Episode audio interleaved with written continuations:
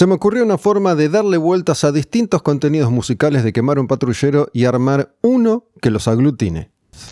Quemar un patrullero. La música como acto revolucionario.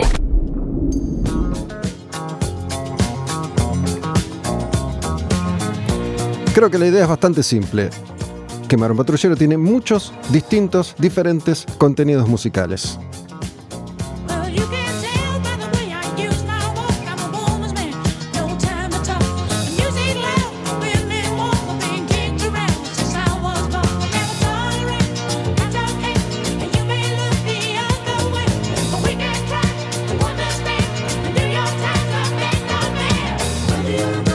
Por ejemplo, tenemos esos contenidos en los que escucho un disco completo. Tenemos esos otros contenidos en los que hago un repaso de un momento determinado de la música argentina, 80-85, o de algún año en particular, 1979.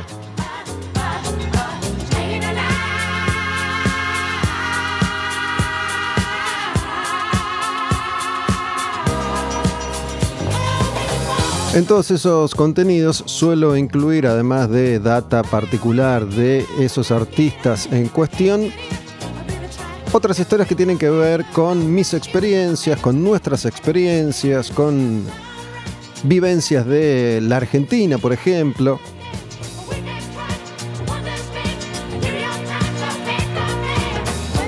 Y algo que comento siempre es que la música me teletransporta y me emociona igual que la primera vez. Entonces se me ocurrió armar algo así como la banda de sonido de mi vida, ponele.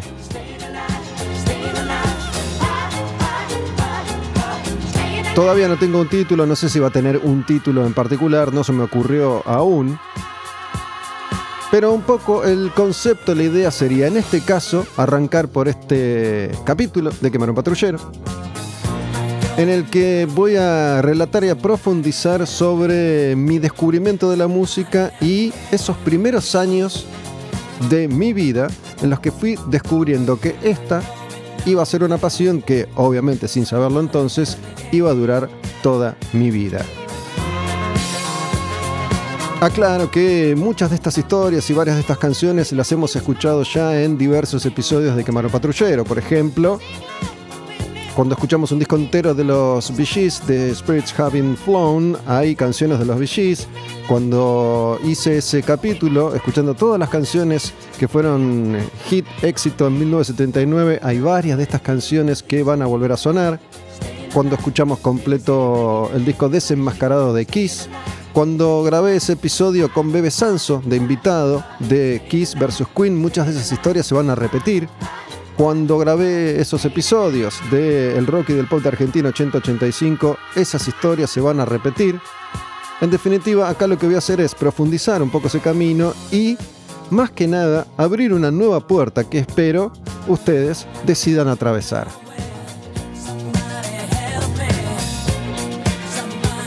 Arrancamos con Staying Alive, claramente de los Bee Gees, de la banda de sonido de la película Fiebre de sábado por la noche, Saturday Night Fever. Esta también está ahí, es de ellos, Bee Gees. How deep is your love? ¿Qué tan profundo es tu amor? A ver.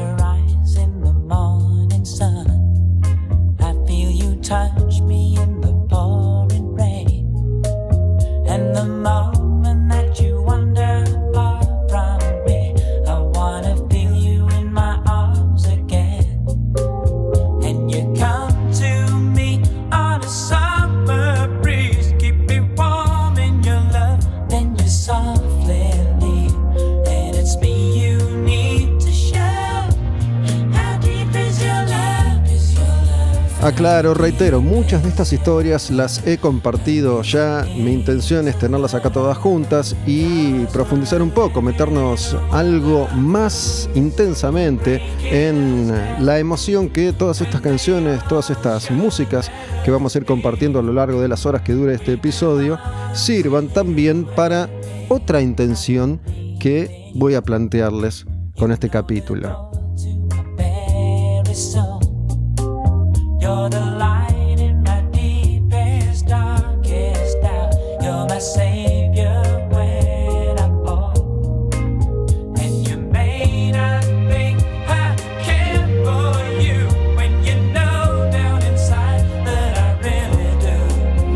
Otra de las canciones de esta banda de sonido es una un poco más bailable, de Fiebre de Sábado por la Noche, de esa película clásica que fue una película que mm, significó mucho para el mundo entero.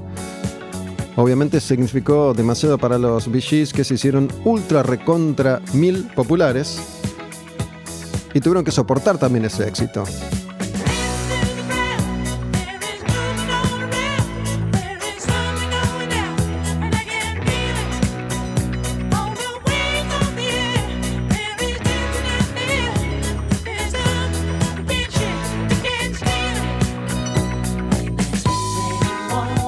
También fue la consagración de John Travolta como actor y fue un poco una condena, porque después de ahí le costó, te diría que hasta Pulp Fiction volver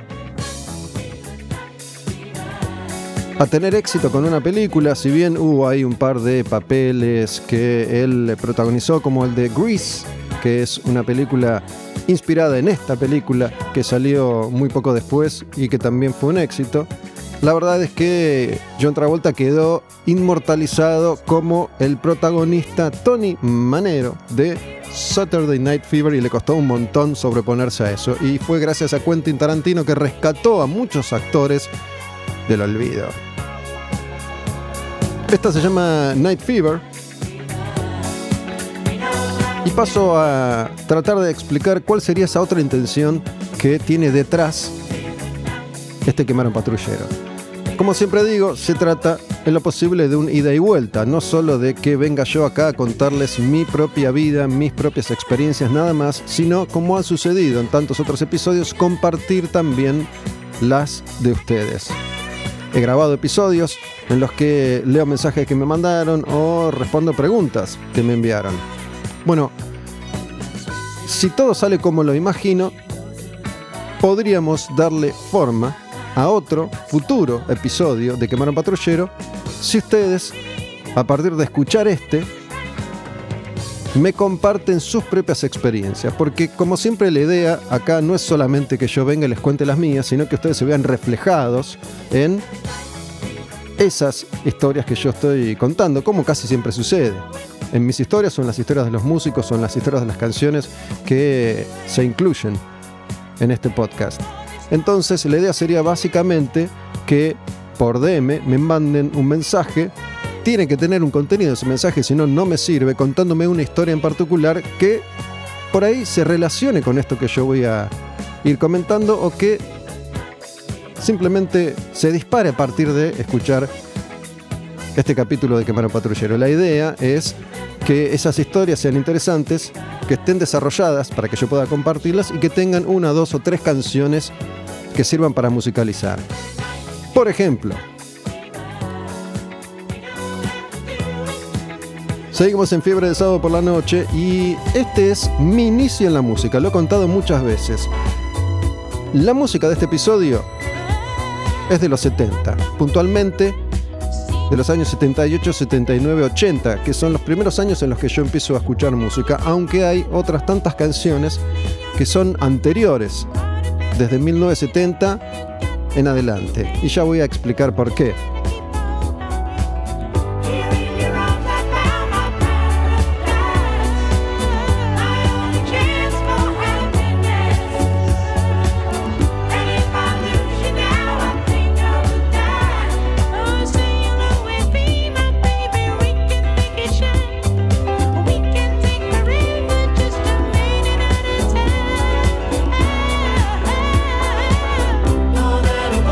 Woman se llama esta canción, más que una mujer, y son los Bee en su etapa esplendorosamente disco.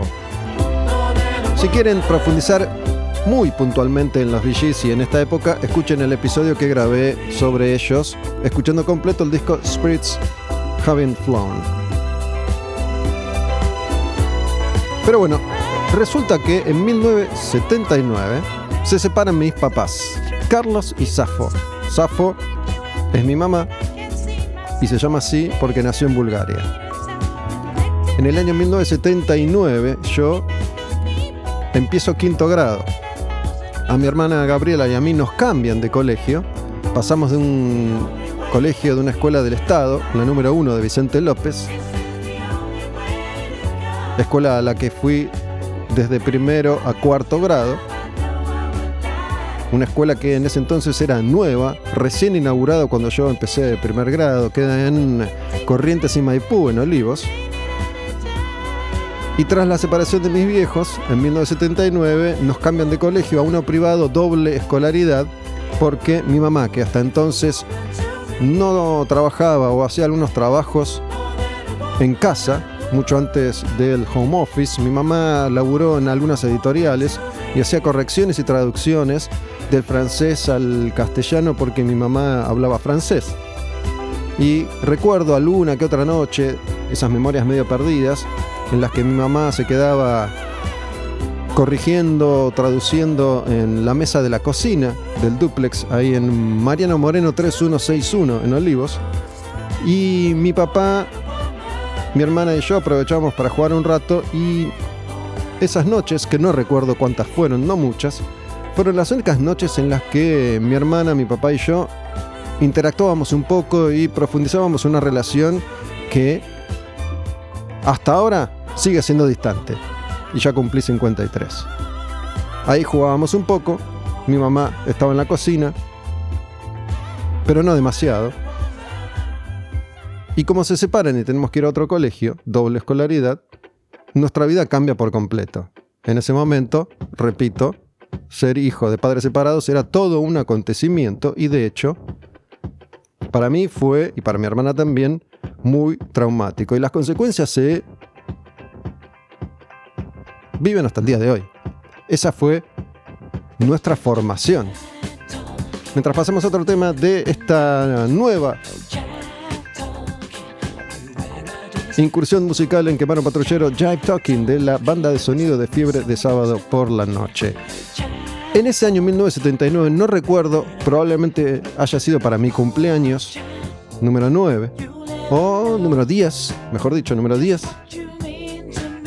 mi papá, que ya no vivía con nosotros, igual casi que no lo veíamos nunca, me regala un pasacassette, un grabadorcito muy chiquito, con un cassette.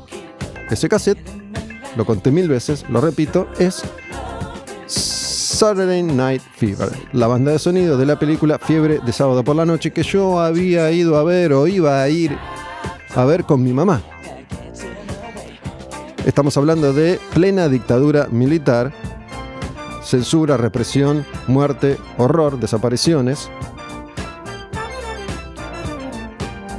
Y en ese marco represivo en el que vivíamos había un censor, Tato, que no era el único, pero se encargaba de supervisar qué podíamos ver y qué no, al menos en televisión, no sé si en películas también, creo que sí, era él, no lo recuerdo y había películas prohibidas para mayores de 14 o de 18. Muchas de las películas de la época yo no las pude ver. Por ejemplo, cuando se estrenó en eh, Buenos Aires la película de Kiss, Kiss contra los fantasmas, que es una inocencia total, no pude ir a verla porque era menor de 14. No me acuerdo si esta película era o no prohibida para 14, pero fui a verla con mi mamá. Y a partir de ese momento yo descubro que me gusta la música. Yo no sé por qué mi papá me regaló un pasacassette con un cassette de los Bee o de esta banda de sonido. No sé, no recuerdo, creo que no. Nunca antes había planteado interés por la música. Capaz que creyó que era un buen regalo, capaz que yo sí había manifestado algún tipo de interés. Y bueno, mi papá me regala este radiograbadorcito muy chiquito, mini. Siempre cuento que tenía un solo botón. Hacia adelante era play, hacia atrás era stop y hacia los costados avanzabas o rebobinabas. Y tenía después un segundo botón rojo que era el rec. Apretabas rec play y podías grabar con un micrófono que traía de aire. No tenía un cable para grabar sin ruido ambiente. Por lo tanto, grabar era una porquería. Pero yo enloquecí con ese pasacassette que funcionaba con pilas. Y me puse a escuchar los VGs y las canciones que completan esta banda de sonido todo el día. Y además aparece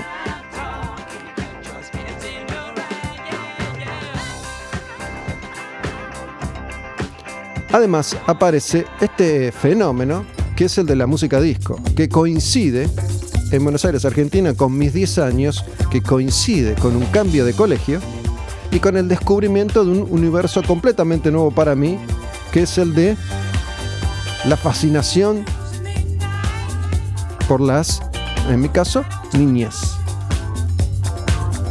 Mis compañeras.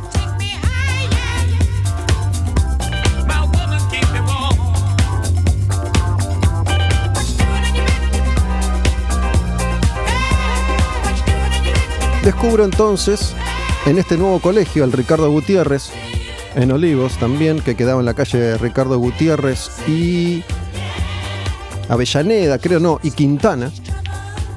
No existe más el colegio, cerró hace ya unos cuantos años, tengo entendido. Ahí se hicieron duplex. Se fundió, quebró ese colegio, mucho tiempo después. Un colegio de la zona de Olivos, conocido para las personas que vivían entonces por ahí.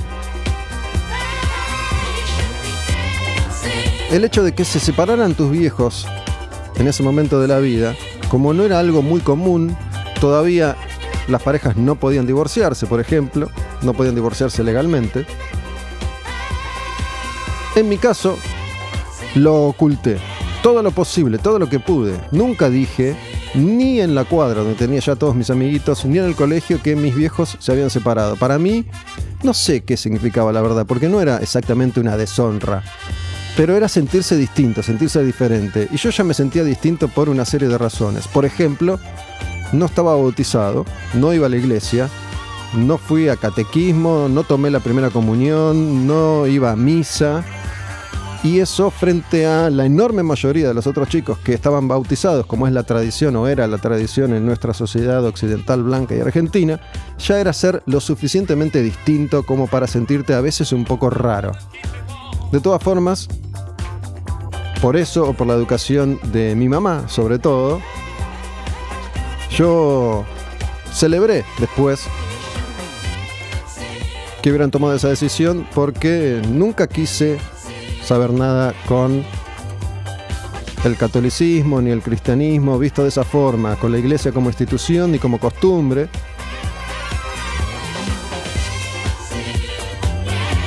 Entonces, además de no estar bautizado, mis viejos se habían separado. Yo lo negué, no lo negué, lo oculté. Obviamente que todos sabían más temprano que tarde se enteraron que mis viejos se habían separado, pero no me decían, mira que sabemos. Me dejaban ser de alguna manera. Me acuerdo que en la cuadra, por ejemplo, a veces mis amigos, uno, Fernando Cuyunchoglu, quien participó de un episodio de Quemar un Patrullero, de los más recientes, pueden ir a escucharlo. Ya está subido a Spotify. Quienes estén eh, suscriptos pueden ver el video de esa charla, amigo mío de la infancia, Chuli, Gustavo, Andrés, me preguntaban cosas sobre mi papá y yo inventaba siempre algo, ¿no? No está trabajando mucho, no viene tarde, no, ya va a venir. Y algo que creo he contado muy, muy pocas veces, que casi nadie sabe, es que si mi relación con Carlos, mi papá, ya era distante, cuando se separan, hay un abismo entre nosotros, que no fue zanjado jamás, pero en ese momento yo era chico, mis viejos no tenían ni idea cómo manejar esa circunstancia, cómo manejar esa situación. Entonces eso profundiza todas las grietas posibles en el seno de una familia no muy bien constituida. Ni mi mamá ni mi papá saben cómo manejar esa circunstancia y nos meten una serie de historias que yo considero hoy en día fantásticas y mi recuerdo es uno, el de mi hermana es otro, el de mi mamá era otro. El recuerdo que yo tengo es el siguiente y según los demás protagonistas no sucedió exactamente así. Mientras pasamos a la última de Fiebre de sábado por la noche que no es de los VGs. Se llama Disco Inferno de Tramps explosión en la pista de baile.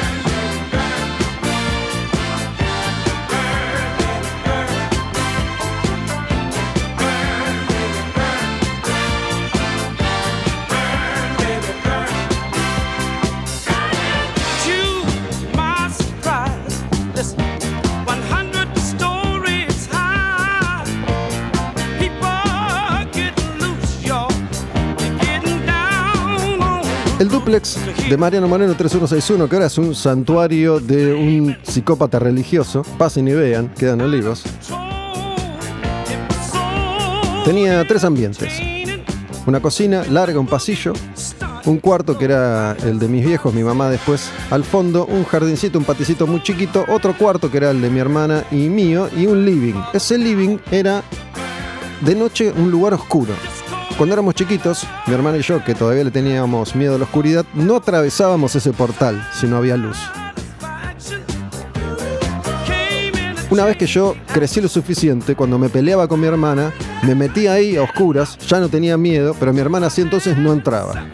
Y un día estaba yo en mi casa y siento a alguien llorar, siento un llanto, que parece proviene de la cueva, del horror. No se ve, pero bueno, me tengo que acercar, o enciendo la luz, no me acuerdo. Mi recuerdo es este, y puede que la memoria me traicione, pero mi mamá estaba sentada en el piso, apoyada en un sillón, pero en el piso, llorando. Y ahí me cuenta que mi papá se había ido porque el médico le había recetado una especie de reposo o cuidado y para ese reposo o cuidado tenía que irse de mi casa. El recuerdo que yo tengo es que así yo me enteré y que ninguno de los dos habló conmigo. Ahora, mi mamá dice que ellos sí hablaron con nosotros. Mi hermana dice que en algún momento algo se dijo, yo no lo recuerdo. Para mí, mi papá un día no estaba más. Aclaro que yo siempre seguí viendo a mi papá, más allá del vínculo que tengo y que tuve, no es que realmente desapareció. Yo lo veía, no pasaba más de una semana sin ver a mi papá, creo, en esa época. Después pasaron por ahí dos o tres años que no veía a mi papá. En ese contexto, me cambio de colegio y llego a un lugar completamente nuevo, con compañeros distintos, diferentes, porque no era un colegio cheto ni caro, era un colegio privado común y corriente, pero bueno, era un colegio privado, tenía uniforme y tenía otras normas y otras reglas que en los colegios públicos todavía eran un poco más flexibles, más allá del contexto represivo en el que vivíamos.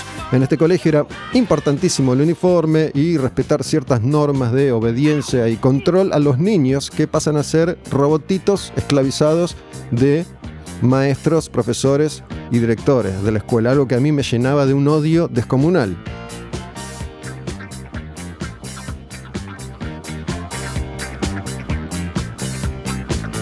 Durante un tiempo tuve ese solo, ese único cassette. Revisando en ese living un modular muy viejo que había, cajones, aparecen otros dos cassettes. Y yo ya desde ese momento entiendo, quería ser coleccionista, necesitaba acumular música. Entonces me agarré esos dos cassettes que mi viejo había dejado atrás. Eran uno de Duke Ellington, el trompetista, y otro de Tom Jones. Y yo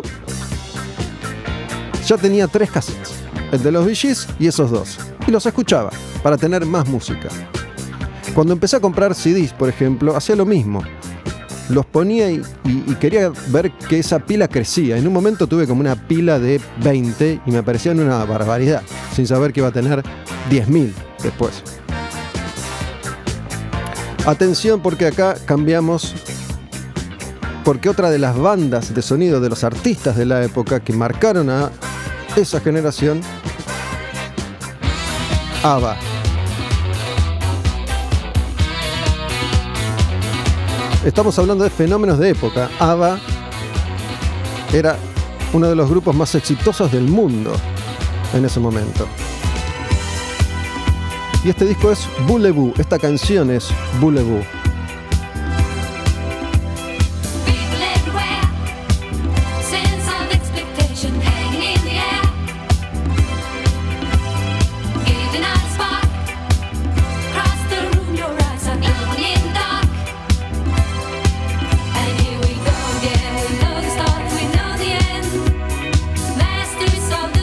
Escucho estas canciones y me veo en un garage o en un living de alguna de las casas de mis compañeros o compañeras de escuela primaria en quinto grado que hacían asaltos. Que entiendo que los asaltos existían desde hacía mucho tiempo atrás. Hoy no funcionan ya exactamente así, aunque hay variantes. Pero en ese momento podía ser un cumpleaños. Si era un cumpleaños, quien cumpleaños ponía la casa y ponía la comida. Pero si era un asalto, alguien ponía la casa y esto de, no me acuerdo cómo se hacía la división, los chicos llevaban la bebida, las chicas la comida, o al revés, la comida era papa, palitos, chisitos y la bebida gaseosas. Otra cosa rara, que puede parecer una tontería, pero para mí era un tema, es que a mí no me gustaba la coca. No me gustaban mucho las gaseosas. Tomaba la gaseosa de los descastados, que era Fanta Naranja. Nadie tomaba Fanta Naranja. Yo tomaba Fanta Naranja. Nunca fui fan de la gaseosa al día de hoy. La coca no la podía tomar, después con el tiempo sí. Pero eso ya era también extraño a la vista del otro. Y uno empieza a construirse a partir de la devolución que le hace el otro. Por eso a veces uno compra cosas que el otro cree que somos, pero en realidad no somos. Simplemente hay un intercambio de máscaras, disfraces e interpretaciones. Y acá es donde yo una vez más les digo, ¿de qué forma ustedes pueden colaborar tal vez a un próximo capítulo de Quemar un Patrullero escuchando esto? Si por ahí nacieron en el año 2000 o en 1992 y esta no la vivieron ni pasar de cerca. Bueno, de la misma forma, si tus viejos están separados, o si vos te separaste, o si tenés una relación tal o cual con tu mamá, con tu papá, con tu hermano, con tu hermano, con tu familia, con la música, con la vida, podés mandarme un DM, Olmedo Bus es mi cuenta, con una historia. Esa historia tiene que ser interesante, tiene que ser completa para que a mí me sirva contarla. Y un par de canciones que sirvan de banda de sonido de esa historia, que sea tu historia. Me interesa mucho esto porque creo que puede quedar un muy lindo episodio de Quemar un Patrullero, no solo conmigo, sino con ustedes. Así que me mandan un DM a esa cuenta, Olmedo Bus, que es la cuenta en la que tienen un link para suscribirse ahí en la bio. Se pueden suscribir por Mercado Pago PayPal, Mercado Pago acá, PayPal si están afuera de la Argentina y colaboran con esta hermosa causa que es la de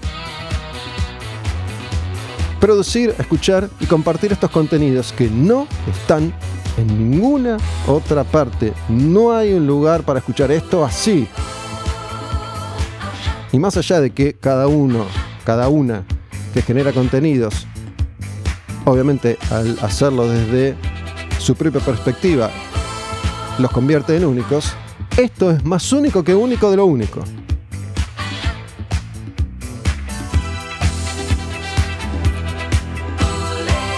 Y escuchando estas canciones en esos asaltos, a veces eran después del colegio, y si eran después del colegio, muchas veces quien organizaba te llevaba hasta su casa, ibas con el uniforme, otros chicos, chicas pasaban por su casa primero, se cambiaban. Yo como mis papás estaban separados. Mi papá nunca fue muy compinche en esto. Y mi mamá no tenía auto casi siempre me iba después del colegio. Entonces estaba con el uniforme del colegio. Y no sos tan canchero. Esto sí es un día de semana. Si es un sábado, no.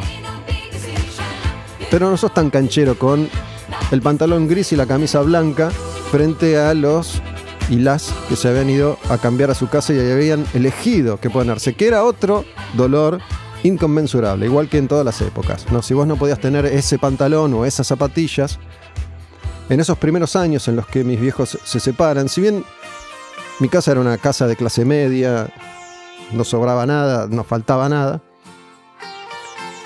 cuando se separan mis viejos y mi vieja por primera vez tiene que salir a enfrentar la vida desde ese lugar, en esos primeros años no tenía mucho poder adquisitivo. Y yo sufría también. Porque yo quería tener los carpinteros Lee importados, que tienen algunos, porque como ya conté mil veces, en esos años de dictadura cae Martínez de como presidente, no, como ministro de Economía para seguir diezmando a la Argentina y establece, entre otras medidas, que se iba a abrir la importación. Y en los años 79, 80, 81 entra mucho material importado. Entonces, tenías que tener el carpintero Lee importado. Había unas versiones medio truchas. Yo tuve uno trucho que compré en Puente Saavedra. Porque eso de truchar la ropa existe desde tiempos inmemoriales. Hoy en día me aparecen cada tanto en Instagram publicidades de comprate seis pares de Nike por 10 mil pesos. Y vos ves la foto y decís, para, son iguales. ¿Compraste una de esas, John, alguna vez? La duda. No sé si es que son una porquería, que deben serlo, o que en el fondo como formamos parte de esta sociedad capitalista, queremos tenerlas de verdad.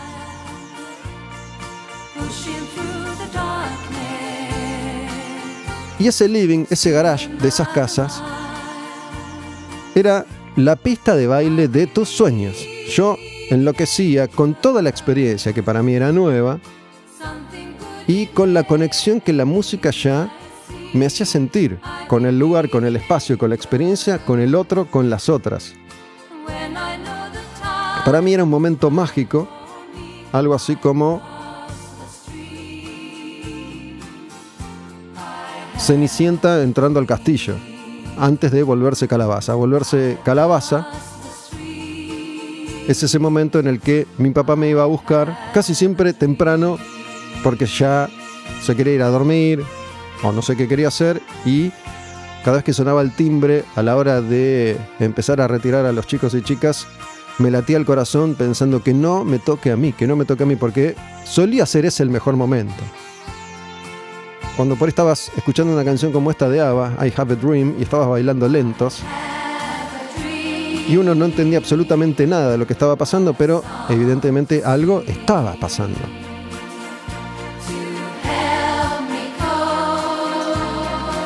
Otra de las canciones de ese Boulevou de Ava es esta y se llama así. Does your mother know? ¿Sabe tu mamá? ¿Sabe tu mamá qué está pasando? Y tengo un recuerdo muy particular con este cassette de ABBA.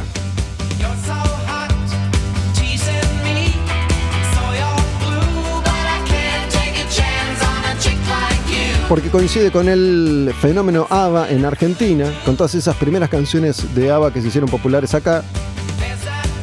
Y coincide con un día en el que mi mamá, mi hermana y yo vamos con mis tíos, por parte de mi mamá, el hermano de mi mamá, mi tía, y no me acuerdo si mi prima Alexia había nacido ya o no. Mis tíos tuvieron tres hijos pero en ese momento creo que había nacido Alexia nada más, que es la mayor. Fuimos a una quinta en un country. Mis tíos, mi tía sobre todo, eran de esas personas que soñaban una vida de clase alta. La típica familia que intenta cagar más alto que el culo y nos invitan a una casa en un country, un country bastante cheto que se llama Highland, a pasar el día. Asado, pileta. Y yo ya tenía mi pasacassette con mis tres cassettes. Y los llevo. Y me paso escuchando esos cassettes. Y creo que mi tío tenía este cassette de Ava. Boulevou. El de la tapita azul. Que es el que tiene este clásico. Esta es la primera canción que yo recuerdo haber escuchado en mi vida de ABBA, que tiene además una versión en español, que es una canción que es medio pelotazo, la verdad a mí ABBA me encanta, no me vuelve loco esta canción en particular, pero bueno, acá también bailábamos lentos. Chiquitita, dime por qué, decía en castellano. Chiquitita, decime qué es lo que anda mal, dice en inglés. Elegí la versión en inglés. Bueno, en aquella época, la Panamericana era mucho más angosta que ahora. Ahora tampoco da abasto, pero bueno, en tiempos de Carlos, la Panamericana se ensanchó igual que la General Paz. En aquella época tenía menos carriles. Entonces, si hoy, imagínate, si hoy se traba la Panamericana, imagínate antes. Entonces, no me acuerdo qué ramal, si ruta 8, ruta 9, creo que es 8, el del Highland, no lo sé. Pero a la vuelta, cuando regresan todos de haber pasado el día en alguna quinta, el embotellamiento es feroz. Y yo me acuerdo ir en un auto, el auto de mi tío, dos horas hasta volver a casa, escuchando una y otra vez Bulebú, una y otra vez, una y otra vez, una y otra vez con mi grabadorcito, dándole ida y vuelta a este cassette sin parar. Ya estaba obsesionado con la música. Si bien es una costumbre muy de niño esto de la repetición, yo ahí ya tenía 10 años, no era tan chiquito, y estaba obsesionado con la música y con el descubrimiento de todo ese universo nuevo y el conocido que había cambiado.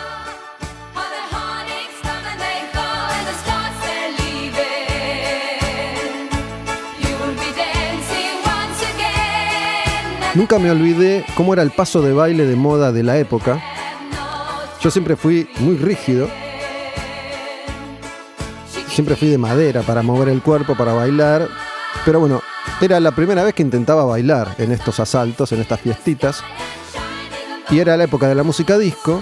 Se usaban entonces, yo me acuerdo que tenía algún pantalón Oxford, ¿no? De botamanga ancha, las camisas de cuello ancho también, como John Travolta, cuando empieza la película Fiebre de sábado por la noche, que va John Travolta caminando por las calles de Nueva York, muy cheto y canchero, así, con unos zapatitos que tenía con taco, un taco bastante alto. Se usaban los zapatos y las botas de plataforma. Había que animársele a esos zapatos. Yo tenía unos zapatos negros, mocasines, con un taquito un poquito más alto que lo normal. Y ahí estaba, metiendo pasos. Y el paso era yendo de adelante hacia atrás, de atrás hacia adelante, moviendo las manos como podías. Y como moviendo los pies, abriendo un pie, abriendo el otro. Abriendo un pie, abriendo el otro. Así, uno, otro, uno, otro. Hacia adelante, hacia atrás, hacia adelante, hacia atrás. Era bastante fácil. Entonces me creía Barry Gibb.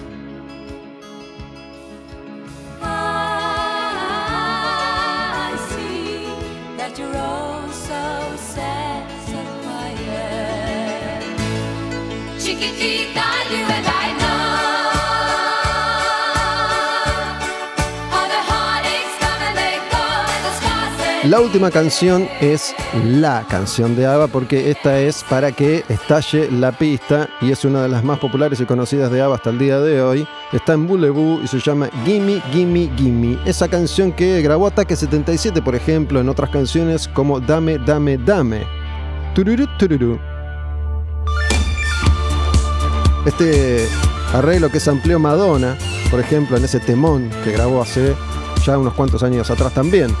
Pero bueno, acá era el éxtasis total, descubrir los juegos. ¿Y por qué este capítulo me gusta? Obviamente, aún tengo mis pruritos a la hora de encarar estos episodios y a la hora de seguir hablando tanto de mí mismo. Si bien es un poco el tipo de contenido que hoy reina, en algunos casos esto de el, influencer o el youtuber o el instagramer como concepto parte de una premisa y es me muestro yo. Yo soy el protagonista. En general es así. Eso hace que el contacto con quien consume sea directo y eso es lo que ha hecho, creo, entre otras tantas cosas, que ustedes conectaran conmigo y con Quemar un Patrullero. Hoy hablamos de nosotros y parece que a la gente le gusta. Y no sé si es tanto o solo o muy egocentrista, pero ahí es donde también se produce la identificación con eso que me pasa a mí y te pasa a vos.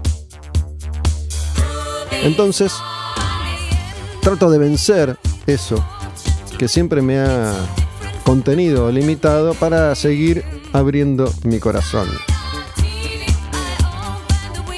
¿Y por qué creo que es muy interesante? Porque repito que si ustedes me comparten sus propias historias vía DM o Olmedo Bus, con una, dos, tres canciones que sirvan para explicar o para musicalizar esas historias, es porque en definitiva todos pasamos por experiencias más o menos similares. Y resulta que mi hija, Viole, Violeta, hoy tiene 10 años. Emma tiene 8. Tienen esta edad, la edad que yo tenía en este momento de la vida. Y yo observo cómo son ellas, cómo somos nosotros como padres, cómo es la vida hoy, qué pasa y qué no pasa, qué es igual y qué es diferente. Y por ejemplo, al menos en el caso de mi hija Viole, que es más grande, todavía eso del asalto no lo vivió, de ninguna manera. Entiendo que yo lo era, y mi hija también. Los niños suelen ser reservados y empiezan a desarrollar un mundo que es propio, que les es propio y que no lo quieren compartir justamente con los padres. Así que es probable que Violeta haga un montón de cosas que no me dice y que no me cuenta. Pero nunca jugó la botellita, si es que se sigue jugando la botellita, yo descubro en quinto grado la botellita y obviamente me vuelvo loco. ¿Cómo es esto de una ronda, una botella que gira y te toca y le das un beso, te dan un beso? Me parecía algo formidable. Estaba esto también de solamente chicos y chicas se besaban, ¿no? Si la botella daba con dos chicos o dos chicas, se pasaban de al lado. Incluso les he preguntado si juegan o no la botellita y como creo que no juegan, pero no confío del todo, le digo, pregunto también qué pasa en esos casos, porque hoy ellas, mis hijas, están mucho más acostumbradas a escuchar que existen otro montón de posibilidades, ¿no? Ya no se van ni a asustar, ni a horrorizar, ni a atemorizar, ni a sentir mal o bien, y no van a discriminar, ni a criticar, ni a juzgar a un nene que elige algo que no es lo que eligen ellas o al revés. Pero por la vida que se lleva hoy, más allá de la conexión con tecnología y aparatos que son mucho más atrapantes todavía que la televisión, televisión que cuando yo era chico tenía cuatro canales en blanco y negro, una tele así chiquita que había que cambiar moviendo un control con la mano. Llegamos a esa película, Grease, John Travolta, Olivia Newton John.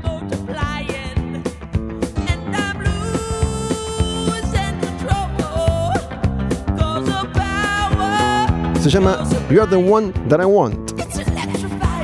Hicieron esta otra película para explotar el éxito que había tenido Fiebre de Sábado por la Noche. De hecho, el productor es el mismo que laburó con los VGs, que era el que laburaba con los VGs aparte.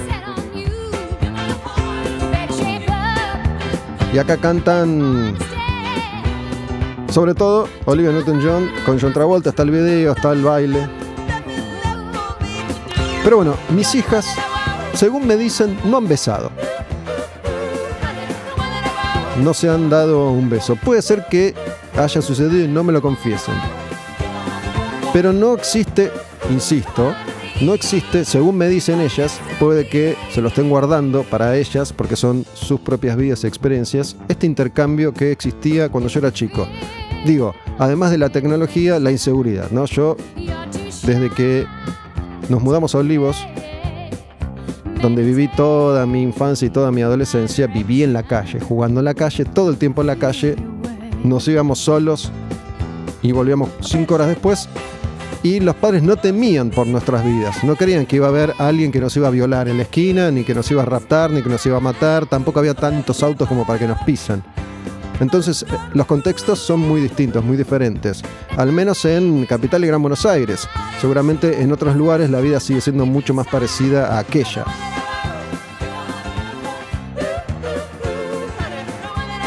Pero aparentemente mis hijas, hoy, en 2022, tienen experiencias muy diferentes a las que yo tuve en 1979, 1980.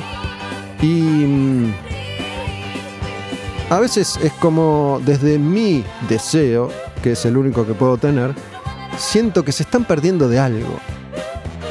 Repito, yo a mi mamá no le contaba nada, así que puede ser que pase lo mismo.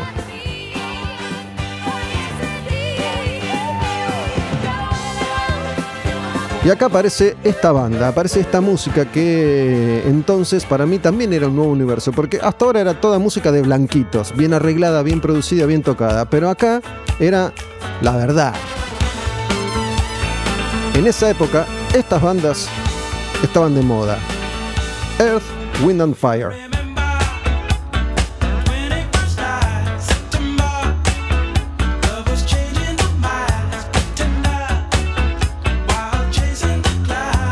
Imagínate Ava, que todo bien, las canciones se explotan, son fenomenales, creaciones pop, pero eran cuatro, dos y dos, que eran pareja, que eran muy bonitas ellas, vos te identificabas con cualquiera de los cuatro, igual que con Kiss, pero eran bastante rígidos y hasta te diría un poco pacatos, aunque fueran tan sensuales. En cambio acá hablamos de Earth, Wind and Fire, una mega banda con 18 integrantes, todos negros, con el ritmo en la sangre, con la vibración en el cuerpo, con el sudor en la piel, con esos colores, ¿no? En esa época la ropa era estrambótica, todo dorado, plateado, plataforma, glitter, anteojos. Era una cosa visualmente despampanante. Entonces yo me cruzo con Edwin and Fire, por ejemplo, y ahí entiendo que es un universo completamente ajeno para mí, porque soy un niñito, o era un niñito blanco occidental de Argentina, latinoamericano, alejado del mundo, porque en ese momento la información viajaba muchísimo más lento. Y es así que se van a dar cuenta que ahora van a empezar a aparecer canciones que son más viejas que estas. Porque estas canciones son las que eran populares en el momento. De hecho, Fiebre de Sábado por la Noche llega acá y explota dos años después de haberse estrenado la película ya. Yo bailaba eso en el 79 y la película es del 77, la banda de sonido es del 77. Allá ya había pasado y acá recién llegaba.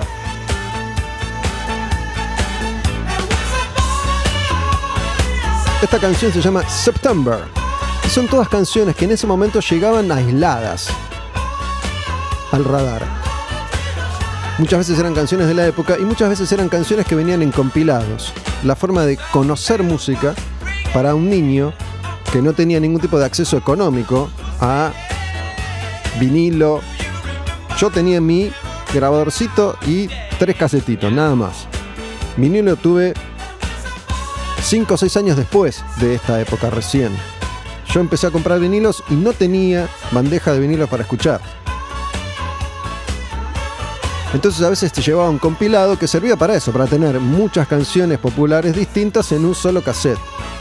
Los que dominaban la escena de aquella época se llamaban 17 Top Hits y hasta donde entiendo eran creaciones argentinas, eran compilados que se armaban acá, 17 Top Hits, 79, 80, 81, 82, 83, creo que en esos años. Y como su nombre lo indica, eran 17 éxitos muy variados, ahí puedes encontrar cualquier cosa de esa época. Y en un momento me llega otro cassette que tiene otras canciones, como por ejemplo esta. Do You Think I'm Sexy? Rod Stewart. Que también es ese momento, el asalto, la fiesta, la pista. Cuando yo digo pista era el living, corríamos las mesas, las sillas, alguna, alguna casa podía tener una mega producción y tener dos luces con celofán de colores. Alguna locura, alguna bola de esas, pero creo que nunca. Así que era apagar la luz y escuchar esta música, o bajar la luz, o dejar, no sé, luces bajas, veladores. Eso era la pista. Pero la música y la emoción de estar ahí solo, sin tus padres, con niños, te transportaba a Estudio 54 en Nueva York. Todo estaba en la imaginación y en lo que esa combinación de música, baile y compañía te generaba.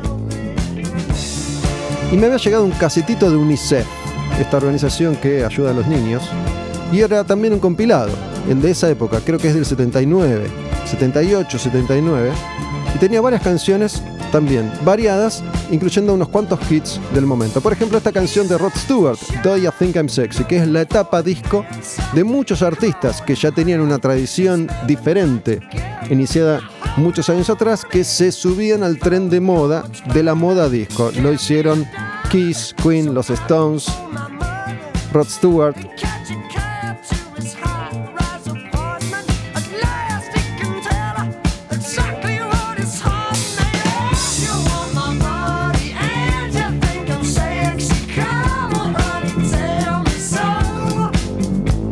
Ese bajo, ¿no? Clave como el bajo de Gene Simmons en I Was Made for Loving You, que ya va a llegar. Todavía estamos en 1979, año en el que sale Dynasty de Kiss, pero yo lo conozco a fin de año. Recién en 1980 estalla la Kiss Queen Manía en Argentina.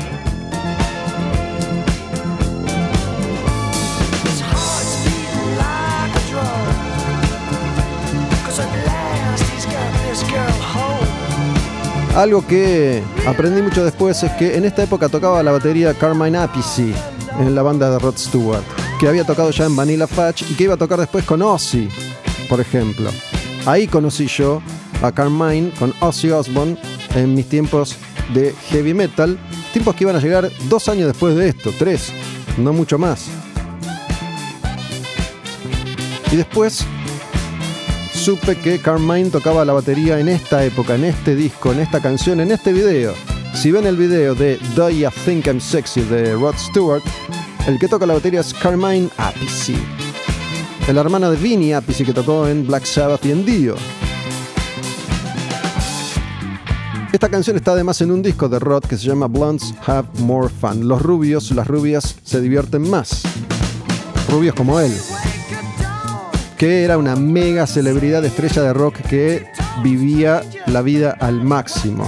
Y estamos hablando de una época de descubrimiento total. Cuando yo grabé ese episodio con toda la música de 1979, ahí cuento mucho cómo era la escena de la época, los 70, el, el reviente, la cocaína, la discoteca. También en el episodio de los VGs cuento eso.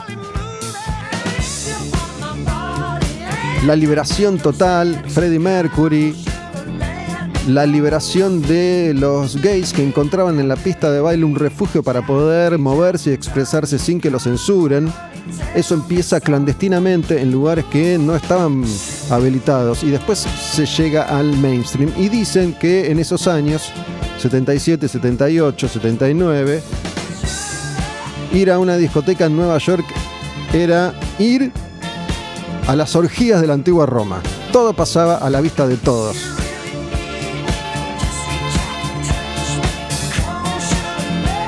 Casi siempre los asaltos empezaban con estas canciones, las más populares, pero después llegaba el momento de los lentos. Y en el momento de los lentos uno empezaba a sentir como el corazón le latía más fuerte. Si tenías la suerte de poder bailar con la chica que te gustaba, si bien yo me hice el canchero recién como que besaba un montón, eso no pasaba. Para nada.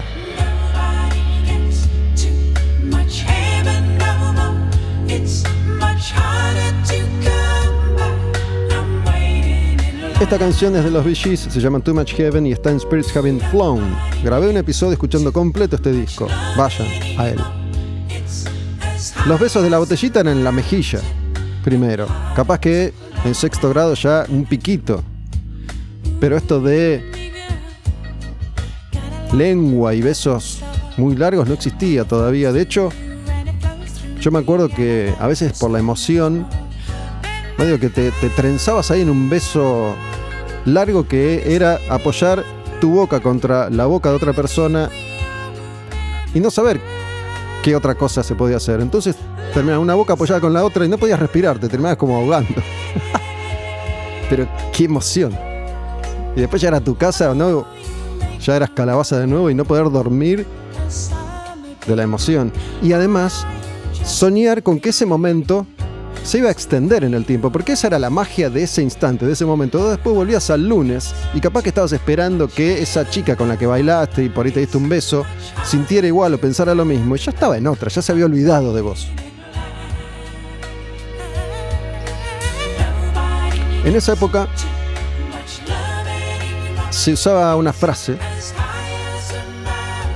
que después cambió y era, te querés meter conmigo. Vos ibas si tenías el valor suficiente, te acercabas a la nena que te gustaba. En ese momento no existía la homosexualidad ni ninguna otra disidencia ni elección sexual para nosotros como niños. No sabíamos que eso existía y que era posible. Digo, no se veía, no se manifestaba. Si es que alguna vez hubo algún chico, alguna chica homosexual, nunca nos enteramos. Había sospechas, pero nunca lo supimos realmente.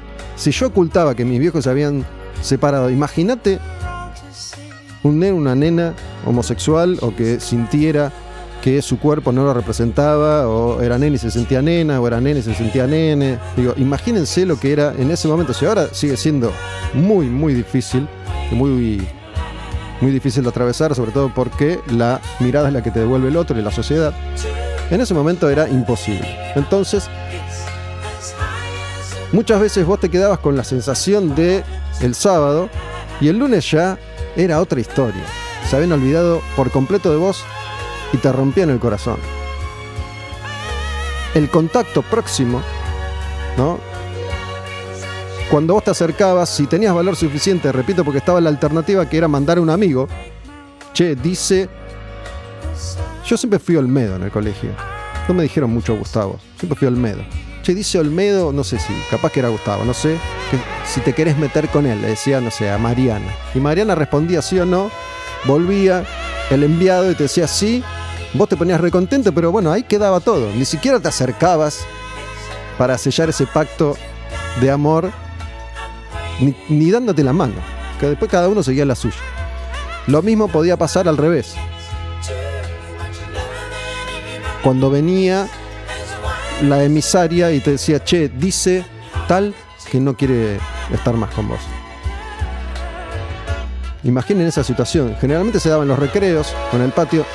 No recuerdo ni una sola vez de todos estos intercambios que eran múltiples a lo largo de una temporada o de un año, porque generalmente esos vínculos duraban muy poquito. Era raro que una pareja, una parejita, durara mucho tiempo. ¿No? Era un intercambio, una cosa medio incestuosa. Vos salías un día o te querías meter un día con una nena y el otro día con otra y así se iba planteando el ajedrez.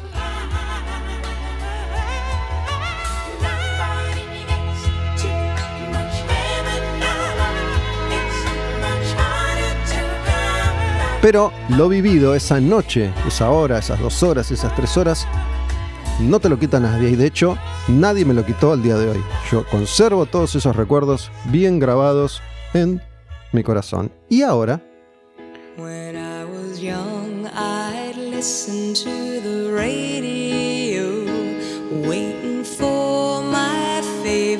Songs.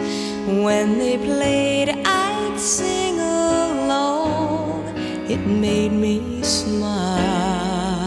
Y ahora entramos en otra película. Se los anticipé hace un rato.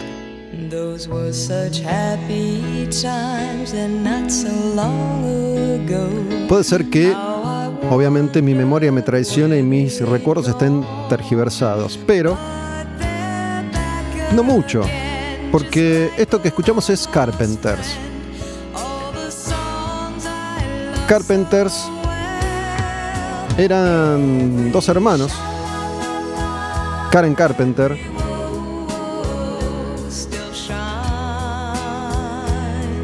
que vivió también esto de la fama y la fortuna y la condición de celebridad y la sufrió mucho. Pero eran artistas y ahora vamos a escuchar a algunos artistas intercalados con músicos de la época disco que forman parte de una escena anterior más cancionera, más cantautor, a veces más folk, más desprovista, más baladista, pero que Argentina llegó después o pegó después. Esta canción se llama Yesterday Once More. La edad dorada de Carpenters son los primeros 70. Sin embargo, a Argentina llegan unos años después. La fiebre disco fue casi, casi contemporánea. En cambio, estas canciones llegaron un tiempo más tarde. Fíjense, si no, que muchos artistas argentinos iban a tomar un poco esta posta y de otros artistas que después vamos a escuchar, como James Taylor o Carol King, por ejemplo.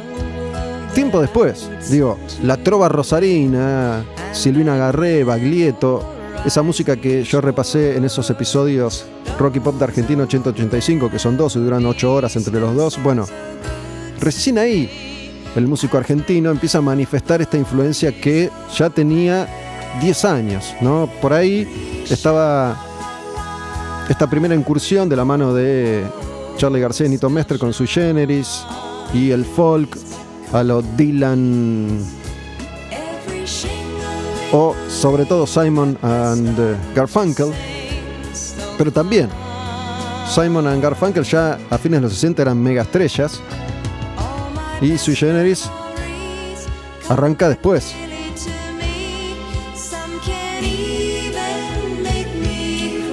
Y estas eran canciones que se escuchaban, sobre todo cuando llegaba el momento de bailar lentos. Se bailaba dependiendo de la altura. En general, el varón es más alto, entonces vos agarrabas a la nena de la cintura, dos manos en la cintura, mano, palma de la mano en la cintura.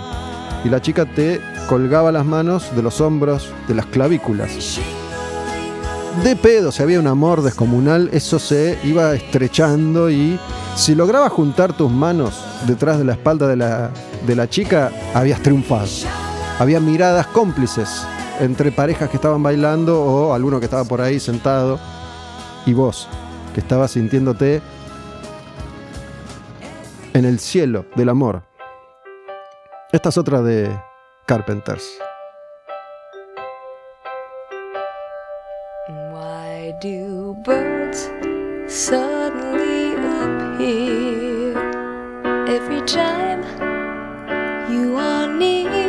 Ojo, porque estaba también el efecto inverso. Si estabas atravesando un mal momento, si no le gustabas a nadie, porque pasaba, si la chica que a vos te gustaba en ese momento estaba con otro chico o bailando con otro chico, esta canción, mientras vos estabas sentado en un sillón y la nena estaba allá, era para rasgarte la carne y la piel y sufrir. Esconder alguna lágrima que se escapaba. O cuando la emisaria te decía, che, Viviana dice que no quiere estar más con vos, después vos escuchabas esto y llorabas, sufrías, te desgarrabas el alma porque era parte de la emoción a vivir y a experimentar. Uno le ponía su propia carga a eso, ¿no? Uno iba un poco con la intención y con las ganas de desgarrarse el corazón.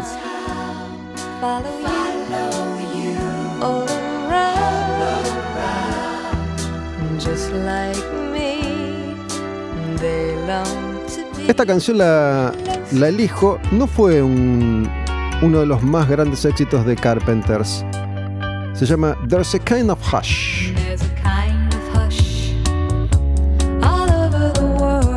Tonight. Tonight,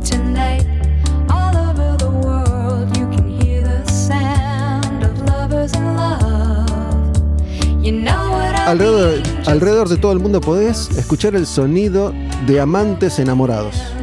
Y ahí estabas, yo no sabía qué quería decir eso, pero ahí estabas vos con el pecho inflado de alegría o Desarmado de Dolor. Pero elegí esta canción porque yo tenía doble escolaridad, a la mañana inglés, a la tarde castellano, y mm, teníamos música. Y a la mañana nos enseñaban algunas canciones en inglés, y como para tratar de comprar nuestra atención, porque esas eran materias que yo después tuve también en secundaria, ¿no? Música, taquigrafía.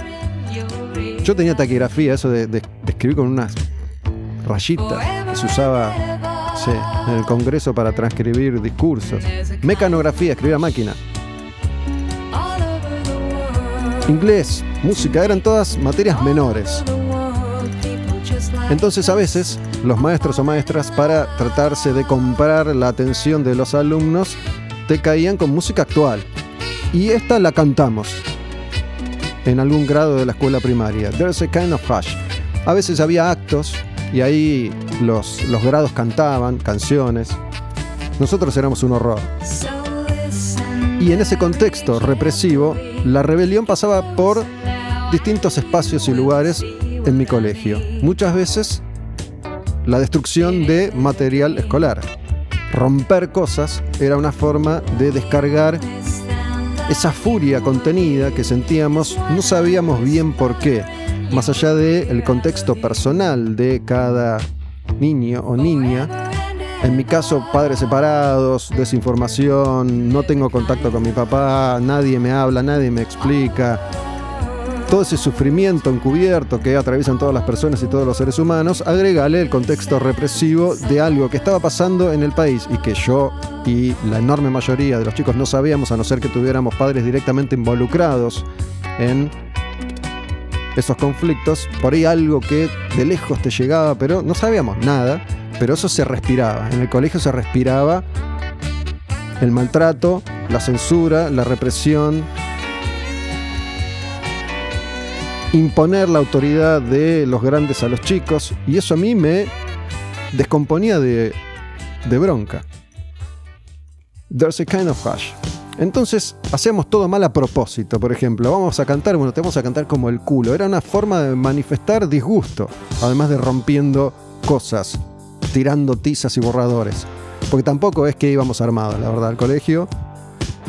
El tema de drogas iba a aparecer mucho tiempo después ya en la secundaria. Así que desde la inocencia de aquellos niños de clase media argentina, una de las formas que encontrábamos de manifestar nuestro descontento con eso que ni siquiera podíamos explicar era hacer las cosas mal a propósito.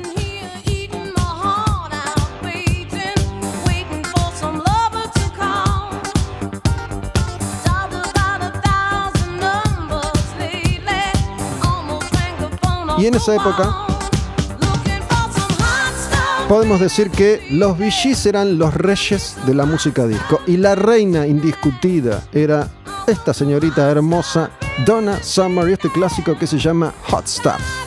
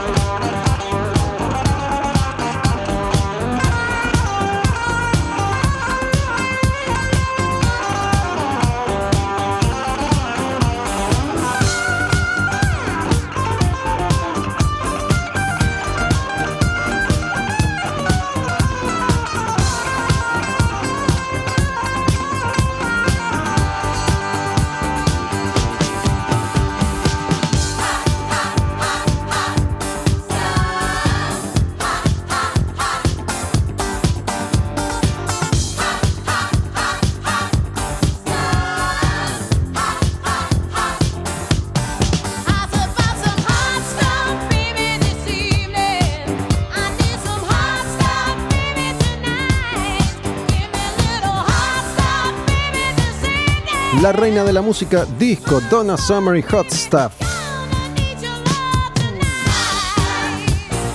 Muchos de estos clásicos de esta época eran creaciones de uno de los padres de la música disco, Giorgio Moroder.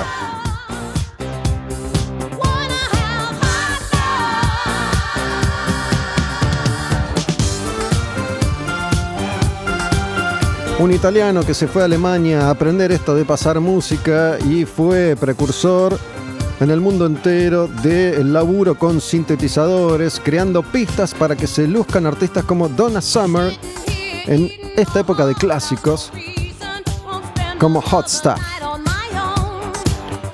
Y de nuevo, todo bien con Olivia Newton-John, pero de pronto te aparece Donna Summer voluptuosa de piel dorada, expresando con su cuerpo otra sensualidad muy diferente, como más libre, ¿no?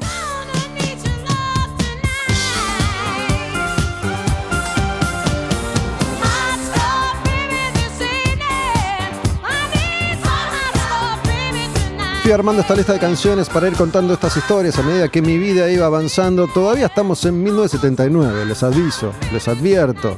Todo esto pasaba en breves lapsos de tiempo. El descubrimiento era total, constante. Y de esta canción vamos a pasar a otra bastante particular. Con esta canción yo me entero de la existencia de este artista conocido como Elton John, que ya para entonces era una mega estrella. Yo era un niño y no lo conocía, y esta canción aparece en uno de esos compilados. No me acuerdo si 17 Top Hits o el de UNICEF. Y es una canción básicamente instrumental muy melancólica que se llama Song for Guy.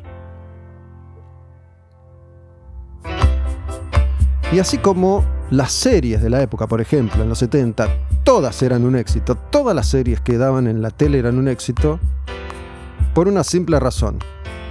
No había nada más que ver. El país entero, el mundo entero, miraba las mismas series. No tenías, como hoy o como hace ya muchos años atrás, múltiples opciones. Repito, acá la tele color llega masivamente recién, recién para la época del Mundial de Fútbol 82. Yo vi el Mundial de Fútbol 78 en una tele blanco y negro, 14 pulgadas, repito. A veces para no levantarme, yo me acostaba en la cama de mi vieja, había una sola tele en mi casa, en el cuarto de mi vieja, y con el pie iba cambiando. Tenías que rotar un control para ir cambiando de canal. Tuk, tuk, tuk, tuk, tuk. Y eran todos lluvia, menos los cuatro canales, 7, 9, 11, 13, que eran todos del Estado en ese momento. El 2 no se veía bien todavía. Entonces, los Duques de Hazard, BJ, el Sheriff Blow, el Superagente 86, Batman, Chips, Bonanza, todas esas series eran vistas por todo el mundo, los tres chiflados. Todos vimos las mismas series. SWAT, todas tenían mucho éxito. Y uno consumía lo que podía, lo que estaba a mano, lo que estaba a su alcance. Entonces me llegaba un cassette que compilaba música tropical con Kiss, con Queen, con Donna Summer y con esta canción de Elton John. Y yo te escuchaba todas las canciones. Todas. Si no había mucho más para elegir. Además, en un vinilo vos al menos podías elegir el surco, en el cassette tenías que rebobinar y era un quilombo enganchar justo la canción. Entonces lo escuchabas de principio a fin y después lo daba vuelta. Sabías que tenía dos lados el cassette, ¿no?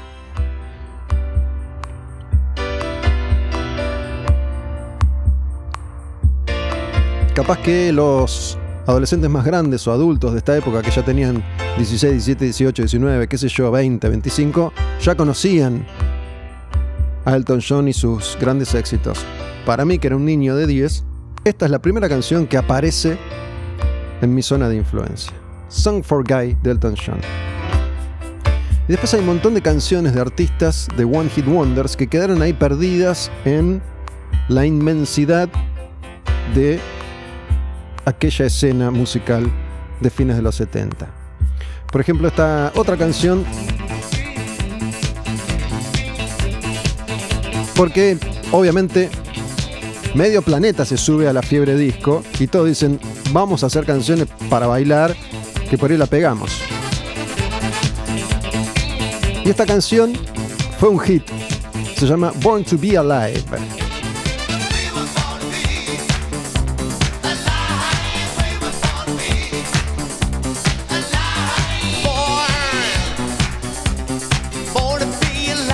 ¿De quién es esta canción?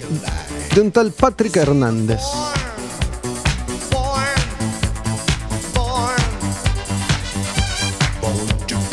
Esta es una de esas canciones que por ahí tenés alguna referencia. No fue tan hitera como la de los VGs, obviamente, pero en esa época sí fue un hit. Y capaz que la escuchaste alguna vez perdida en una fiesta de casamiento, en un carnaval carioco ahí, que es cuando ponen, ponen los oldies que nunca pasaron de moda, y te cruzas con Born to Be Alive, pero ni en pedo sabes, creo, quién demonios era Patrick Hernández.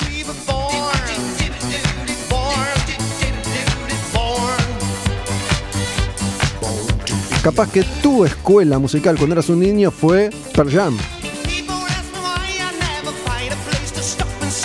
O los Peppers. Para Pearl Jam los Peppers yo ya tenía más de 20. Capaz que fue más adelante en el tiempo y por ahí fue Linkin Park.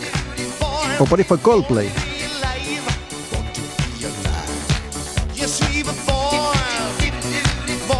en una época en la que la música popular y la música de moda no se cruzaba tanto, ¿no? La cumbia, si bien estaba ahí presente, por ejemplo, en los 90, era mucho más resistida que en esta época. Capaz que, repito, porque yo era un niño. Yo veía las películas de Olmedo y Porcel, de Susana Jiménez, y aparecían Trocha Angosta, Luna de Cristal, y uno decía, bueno, dale, vamos. No sabemos qué es. Pero si está ahí, para algo debe servir. Todavía no habíamos elegido pertenecer algo y discriminar lo otro.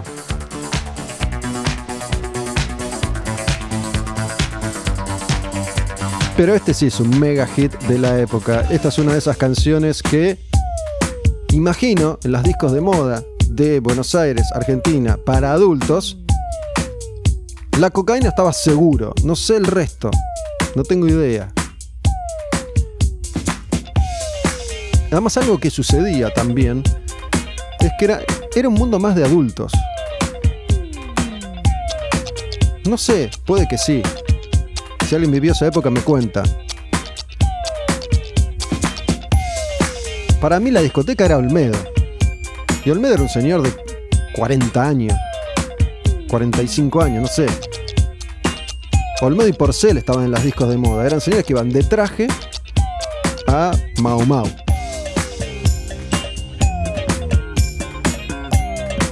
Insisto, además, dictadura, represión. La policía no quería que los jóvenes anduvieran bailando en la calle.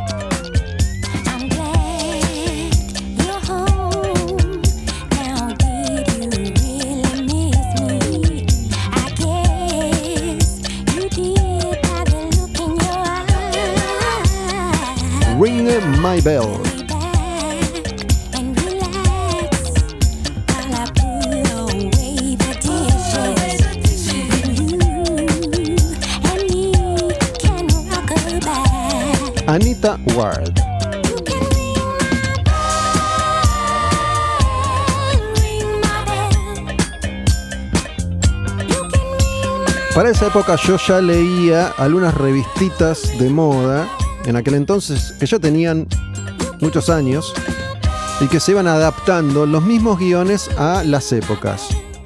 De la editorial Quinterno, de Dante Quinterno, el creador de Patorusu, Patorusito e Isidoro. Yo consumía, leía esas revistas. Repito, los guiones se fueron adaptando a las épocas, ¿no? Isidoro iba a Mau Mau, después iba a New York City, después iba a Greenfields, no sé. Isidoro, que era el argentino canchero por excelencia, que era el sobrino del coronel Cañones, un militar estricto, autoritario, con mucho dinero. Isidoro era un tiro al aire, le gustaba la joda, el juego, el alcohol, las chicas, salía siempre con cachorra, que era una rubia despampanante, su gran compañera de baile. Y siempre estaba tomando whisky en pedo, gastando la guita del tío, el coronel Cañones. Patoruzú era el padrino de Isidoro y era una figura autoritaria, era un tipo recto, justo, un indio multimillonario, una rareza total en Argentina, no hay indios multimillonarios, que a veces era convocado por el coronel Cañones para que enderezara la vida de Isidoro.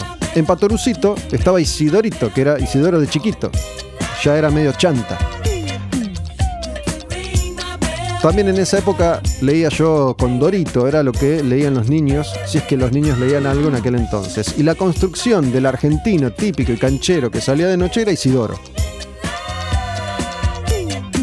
Hoy Isidoro parece un tipo de 55 años.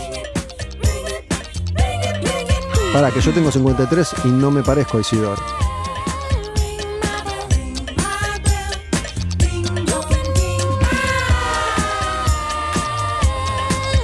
Y en esa época fue que en otro de esos compilados me cruzo con esta canción que es un ultra clásico de los 70, imperecedero de todos los tiempos. Con esta canción,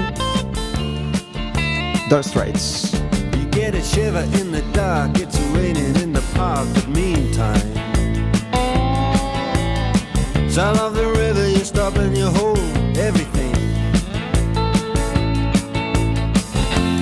Band is blowing Dixie, double fall time.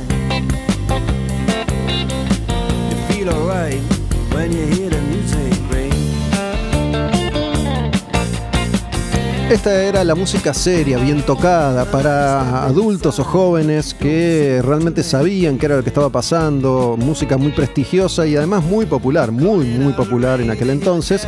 Pero imagino yo que los fans más grandes que yo de Dark Straits seguramente renegaban de Village People, por ejemplo. Pero repito, como yo en ese momento tenía la mirada inocente de un niño, todavía no estaba listo para rechazar algo. Si sonaba y me gustaba, lo tomaba. Y en esa época, esta canción sonaba todo el tiempo. Originalmente, ¿no? Porque es uno de esos temas que no han dejado de sonar nunca en las radios de clásicos. Check out Guitar George. He knows all the chords.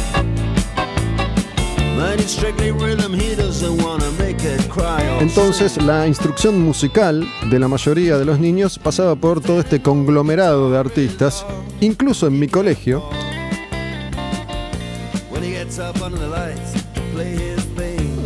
A la masa, a la mayoría, les gustaba Village People, pero Dark Straits más o menos. Yo en ese momento no era consciente de esto, pero a mí me encantaba la música.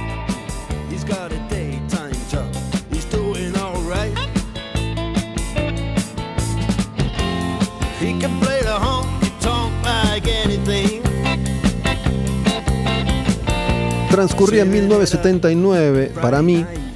Todas estas vivencias y experiencias que les voy transmitiendo, si ustedes tienen las suyas, repito, me sirven para ver si puedo crear otro capítulo de Quemar un Patrullero a partir de sus testimonios. Me mandan vía DM a Olmedo Gus una historia con contenido, con desarrollo, que valga la pena contar. ¿Cuál fue su momento de descubrimiento? ¿Cómo era su vida? ¿Cómo es ahora tu vida? Capaz que estás en ese momento, capaz que estás escuchando Dark Straits por primera vez y te representa y te suena a algo. Capaz que no llegaste a escuchar nunca Dark Straits, pero escuchaste a Mark Knopfler, su guitarrista y cantante, que desde hace 30 años o más tiene una carrera solista. Dark Straits es uno de esos poquísimos grupos que no se reformaron. Hubo un Dark Straits sin Mark Knopfler, pero que pasó sin penísima ni gloria. Entonces, me contas ahí tu historia, le pones una, dos, tres canciones para poder musicalizarla y si garpa, te armo un próximo quemar patrullero. Esto es así, es un laburo, hay que laburar. No me digas dos porque esas no me sirven. Yo necesito saber qué pasa, qué fibra íntima te toca esto que te estoy contando. ¿En qué pensás? ¿De qué te acordás? ¿Qué estás viviendo ahora mismo? Y querés o podés No hace falta que sea con Dark Straits. Capaz que eso mismo te pasó a vos con Pink Floyd en otro momento o con Tame Impala. o con The Weeknd o con The Strokes.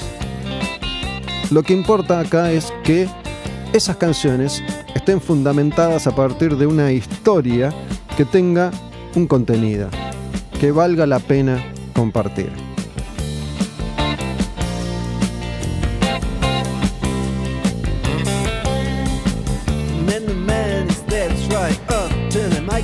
Estamos cerca de llegar como al final de esta parte del relato, de ese primer año de mi vida en el que a partir de la separación de mis viejos y el cambio de colegio, descubro un universo completamente nuevo. Y vamos a llegar al verano de 1980, que es clave para profundizar mi aprendizaje musical. Yo seguía ahí con mi grabadorcito y un micrófono de aire tratando de conocer la mayor cantidad posible de música. Ya me generaba una especie de estado de ansiedad total, el querer saber todo, el querer escuchar todo, el querer tener todo. Yo quería escuchar todo, quería tener todo. Quería saber todo. Si bien ese fue un impulso que me llevó bastante lejos en la vida, también incluye una especie de sufrimiento, porque vas con una carga nerviosa permanente. Yo no podía tener paciencia, estaba siempre excitado con el próximo cassette que iba a escuchar y que iba a tratar de copiar. O de escuchar para incorporar ese sonido. A veces solo se trataba de eso, de escuchar.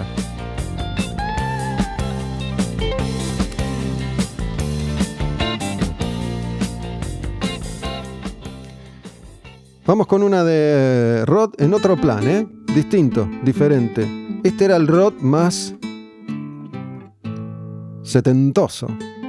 Antes de que incursionara en el sonido disco con Do Ya Think I'm Sexy. Recordemos que Rod venía de Los Faces, una banda bastante stone, contemporáneos. Había tocado ahí con Ron Good, antes de que Ron Good se fuera a los Stones, y después empieza ya a desarrollar desde muy joven una carrera solista. Pero era un tipo que se había construido a sí mismo en base al folk y al blues.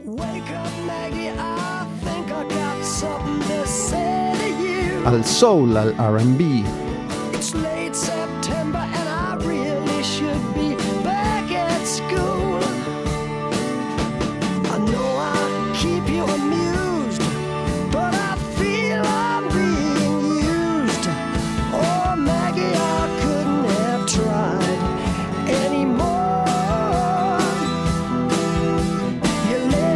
Pero ¿qué tenía Rod además de esa voz cascada, aguardentosa? Además de ese talento, Rod tenía la imagen. Y ese corte de pelo que pasó la historia fue el único. Ron Good tuvo un corte de pelo similar. Ron Good era el morocho, Rod Stewart el rubio. Pero ese corte de pelo medio cubano, pero cortado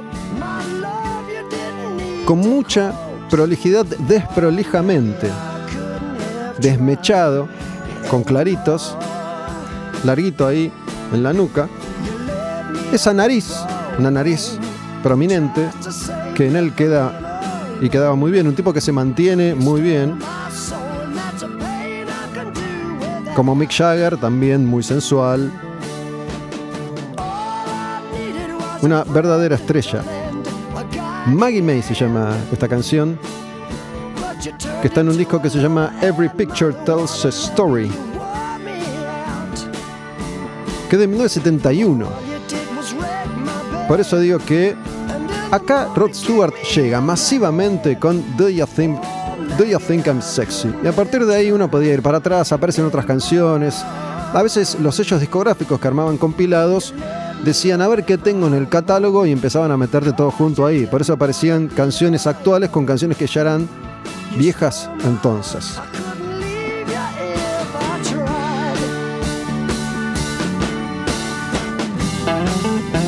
Pero acá te vuelvo a ese momento. Ese momento en el que antes que Kiss aparecen unos tipos con una impronta bastante similar, aunque aparentemente distinta. Kiss era peligro, esto era accesible, esto era amistoso. Aparece Village People. 78, 79, 80 se comen el mundo. Y una vez más, en gran medida, el éxito de Village People radica en que eran cinco tipos y uno era el indio, el otro era el cowboy, el otro era el obrero, el otro era el motoquero, el otro era el policía. Entonces cada uno se identifica con alguno de esos señores.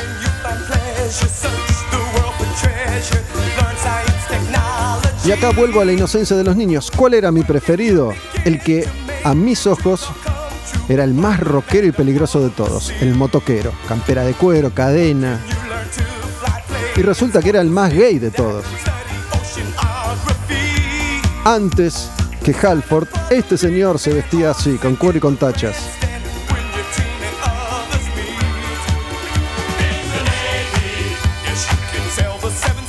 Y era un producto altamente popular y vendible a los niños. Es un fenómeno infantil, más que nada. Pero bueno, también tenía su costado reviente, orgiástico, sexual, drogadíptico. Inventé esta última palabra. Pero cuando nosotros éramos chiquitos, explota. Y desde que comencé este relato estoy imaginando este momento, porque por alguna razón tengo algunos recuerdos de algunos de esos asaltos de casas de algunos compañeros o compañeras y Village People. Para mí es la casa de Virginia Gascón. Virginia Gascón iba a mi grado. Me acuerdo que vivía en Olivos cerca de Panamericana, cerca de unos monoblocks que todavía existen y están entre Huarte y Pelliza o Pelliza y San Lorenzo. Del lado de Olivos, no del lado de Munro, que es cruzando la Panamericana. Cuando la Panamericana tenía menos carriles, había ahí mucho campo, mucho árbol, mucho pasto. Era la zona además donde paraban prostitutas, travestis para ofrecer sus servicios. Eso que entiendo sigue siendo Palermo. ¿Sigue viendo ahí? Sí. Que pasan los autos y levantan.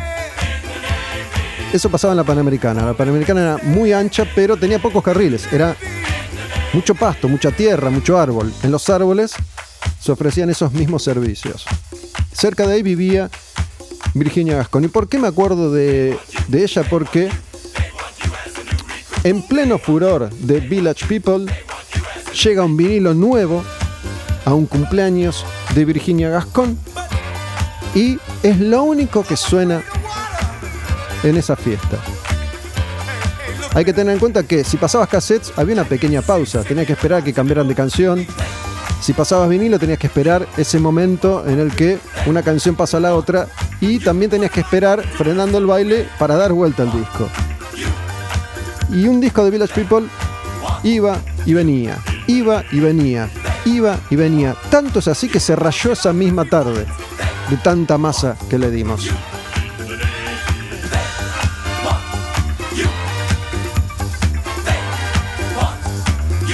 In the Navy, todas canciones que remitían a cada uno de los personajes para que cada uno de los personajes se luciera. Hubo película de Village People, vinieron acá los Village People. Un furor, una mezcla de Kiss y Yuya.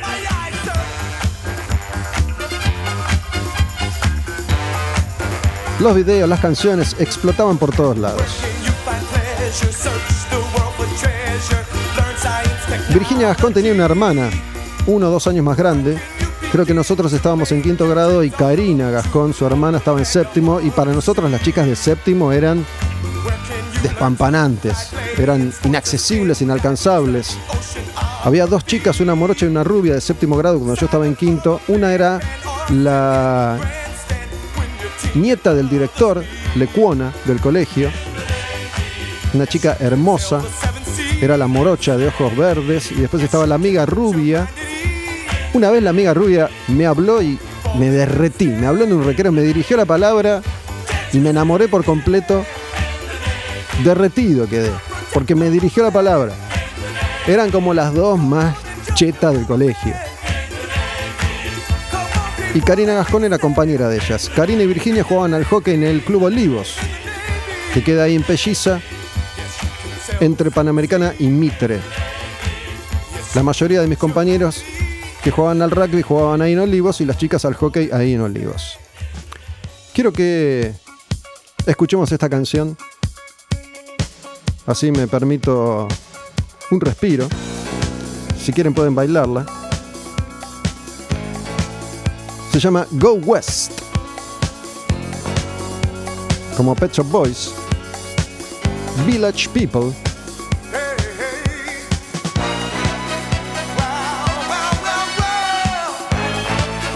Toda la impronta de la música negra, del soul, del funk, de los vientos, de los arreglos, en un grupo de cinco blancos. Village People.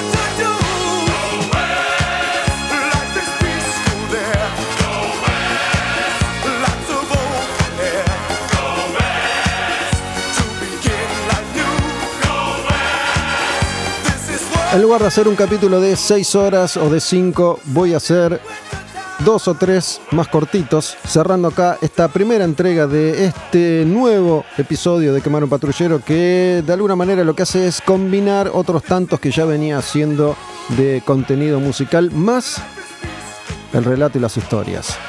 Go West esa canción que después también popularizaron los Pet Shop Boys en la versión de Village People. Y mm, en el próximo episodio me voy a meter en ese verano 1980, aunque no todos los discos sean del año 1980. Es ese verano en el que el descubrimiento sigue adelante. Y voy a ir compartiéndoles mis experiencias, estas canciones, en un próximo capítulo de Quemar un Patrullero. Quemar un Patrullero. La música como acto revolucionario.